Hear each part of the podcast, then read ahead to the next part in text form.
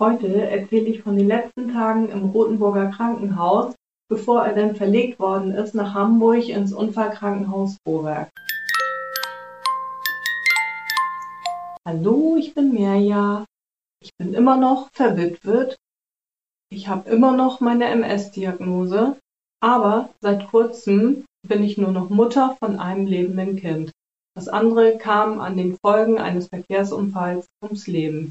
Wie ich mit dieser Trauer in dieser besonderen Situation umgehe, darüber möchte ich in diesem Podcast sprechen und vielleicht magst du mir gerne dabei zuhören. Du bist herzlich eingeladen. In den letzten Tagen im Rotenburger Krankenhaus, ja, da ging es sozusagen Schlag auf Schlag. Da waren ja die beiden Operationen, die stattgefunden haben, einmal das Jochbein und die Tracheakanüle, die ihm eingesetzt worden ist.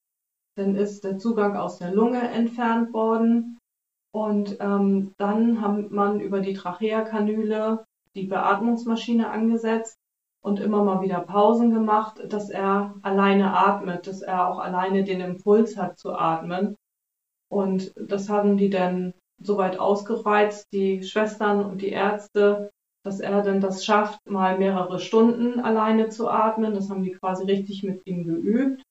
Und ähm, die Grundvoraussetzung, um ihn in das andere Krankenhaus zu überführen, war, dass er selbstständig alleine atmen kann und zwar ohne, dass er noch an die Beatmungsmaschine muss.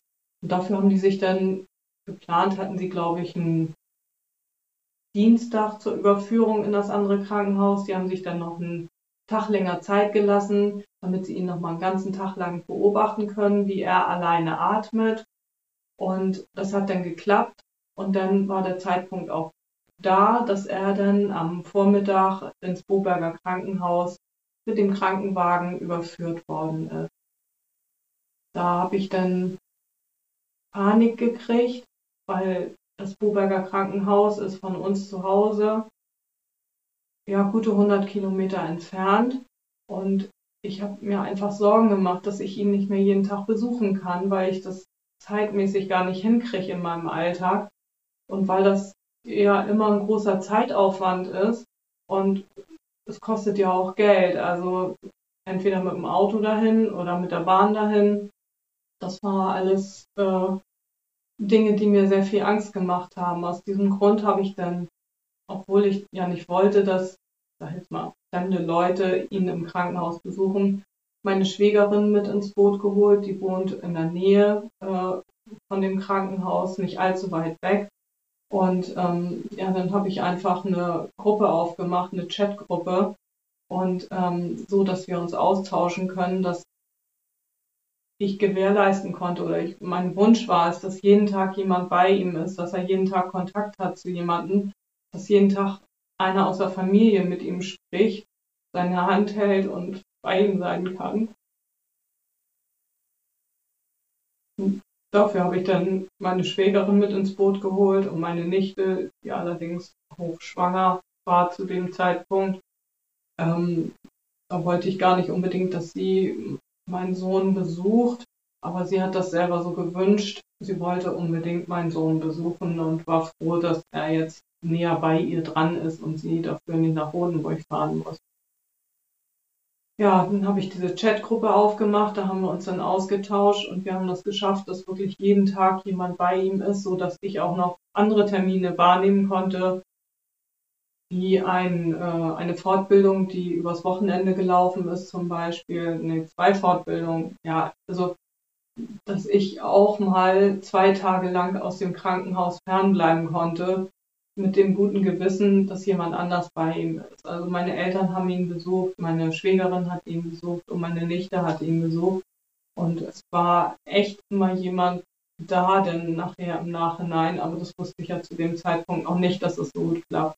Also ich habe wirklich mir Sorgen gemacht, wie ich das auf die Reihe kriege, dass mein Sohn im Krankenhaus, ja, ich sage jetzt mal emotional, äh, seelisch gut versorgt ist und ähm, ja, natürlich habe ich mir auch Gedanken gemacht, ob das wirklich richtig klappt, dass er alleine schon atmen kann, dass er das gut hinkriegt und dass das dann auch kein Risiko ist. Und ich wusste nicht, wie das Krankenhaus ausgestattet war in, in Hamburg am Anfang. das konnte ich mir alles noch nicht so richtig vorstellen, weil die Ärzte und die Schwestern haben davon geredet, dass er in eine Reha-Klinik kommt. Da fehlte mir wirklich jede Vorstellung, äh, was ein Mensch, der ohne Bewusstsein nur im Bett rumliegt, sich überhaupt nicht bewegt aus eigenem Antrieb heraus, ähm, in einer Reha-Klinik soll, weil Reha-Klinik ist für mich äh, ja Übungen mit dem Körper, Bewegung, äh, Muskelstärkung und so weiter und so fort. Das äh, konnte ich mir überhaupt nicht vorstellen, wie das bei so einem Koma-Patienten überhaupt äh, bewerkstelligt wird und was die da eigentlich anders machen als die Intensivstation, auf der er jetzt in Rotenburg die ganze Zeit gelegen hat und wo er ja auch wirklich gut versorgt worden ist. Es ging ihm ja augenscheinlich gut da, weil er hat ja gelernt, alleine zu atmen. Also äh, ist da ja schon irgendwie ein Fortschritt passiert und ich hatte sa saumäßig Angst, wirklich, äh, dass dieser Fortschritt, dieser kleine Fortschritt da wieder zunichte gemacht wird, weil das wieder eine große Veränderung für ihn ist. Und äh, ja, so habe ich dann auch gleich morgens konnte ich noch nicht anrufen in dem Hamburger Krankenhaus. Ich durfte erst ab mittags mich da erkundigen. Da haben sie mir dann aber gesagt, dass er angekommen wäre, dass er stabil ist, dass alles gut ist und dass ich ihn auch gerne noch besuchen kann. Also bin ich sofort am ersten Tag dann natürlich auch noch nach Hamburg gefahren.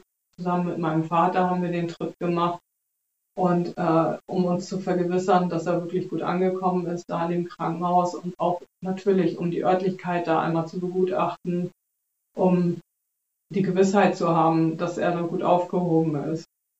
Ja, das war äh, der Wechsel nach Hamburg und ja, von nun an konnte ich nicht mehr jeden Tag bei ihm im Krankenhaus sein. Das tat mir sehr weh.